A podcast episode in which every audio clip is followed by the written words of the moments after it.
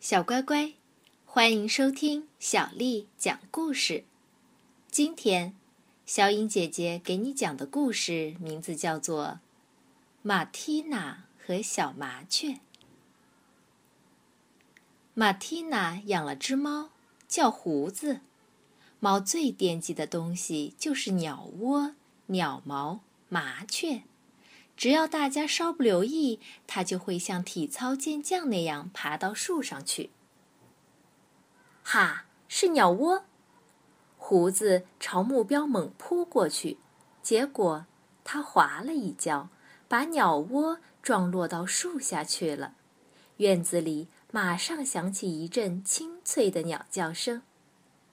马蒂娜问道：“出什么事了？”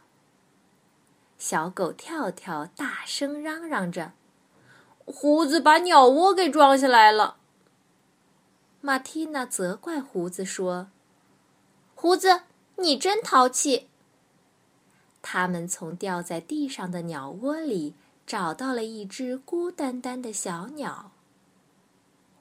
马蒂娜轻轻地抚摸着小鸟说：“真可怜，我们就叫它。”皮埃罗吧，跳跳说：“这只金丝雀真特别呀。”马蒂娜更正道：“是麻雀，麻雀一点儿也不好看，全身光秃秃的，一根毛也没有，而且连站也站不稳呢。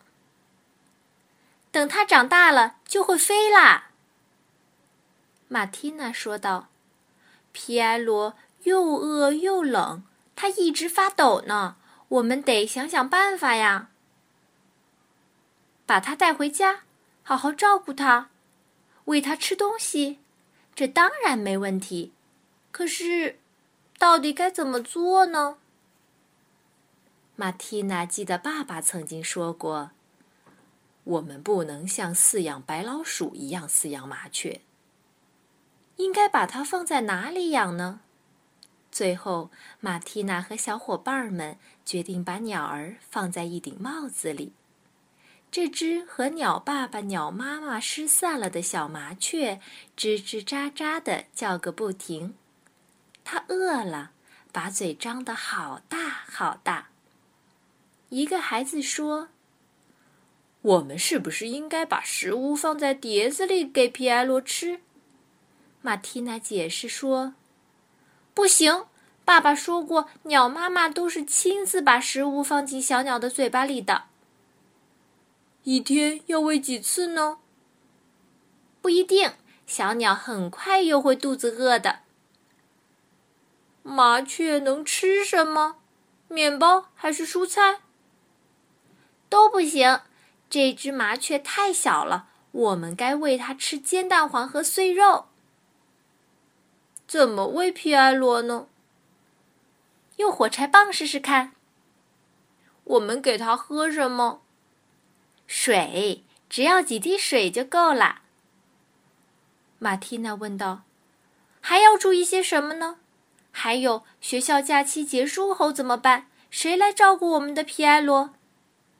大家轮流照顾他吧。我们来定一个值日表。”中午时分。周围静悄悄的，只听得见水龙头滴水的声音。受到大家疼爱的小麻雀正甜甜的睡在它的帽子窝里。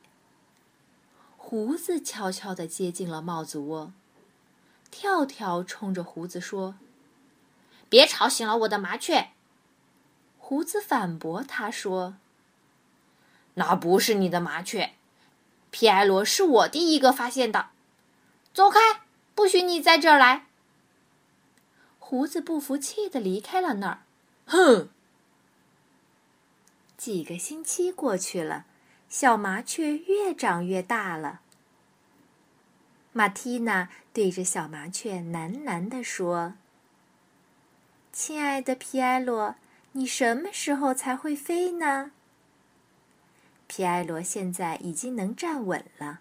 而且翅膀上渐渐长出了羽毛，它小步小步的到处蹦蹦跳跳，它在慢慢长大。开始对周围的一切发生兴趣，常常试着用尖尖的嘴啄自己的羽毛，让人觉得很有趣。它很爱玩，却不讲卫生，到处拉屎。跳跳说道：“皮埃罗真是个小淘气，他一刻也停不下来。”家里没有人的时候，皮埃罗从开着的门飞到院子里。它扇动着翅膀，不停地跑着，跑着。最后，它上气不接下气地在一座鸡窝旁边停了下来。“我会飞了。”“你不会飞。”一只母鸡回答道。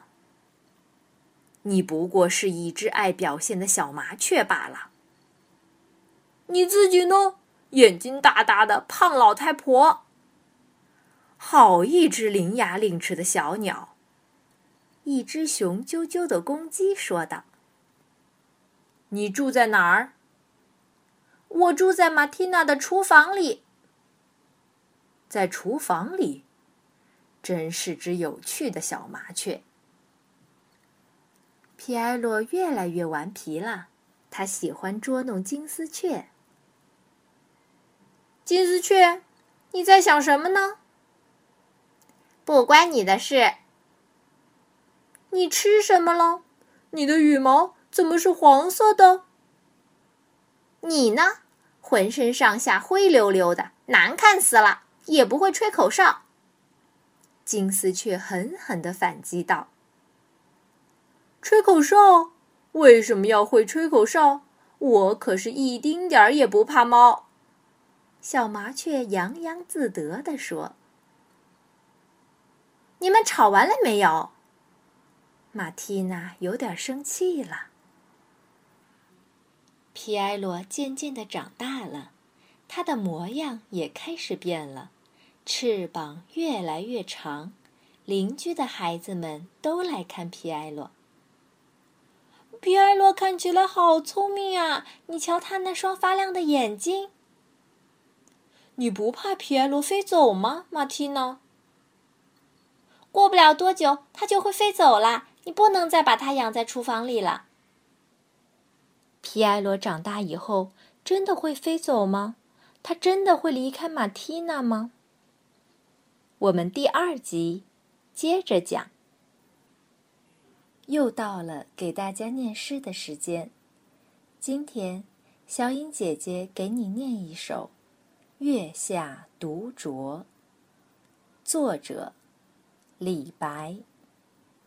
花间一壶酒，独酌无相亲。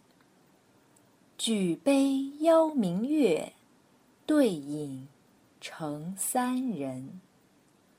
月既不解饮，影徒随我身。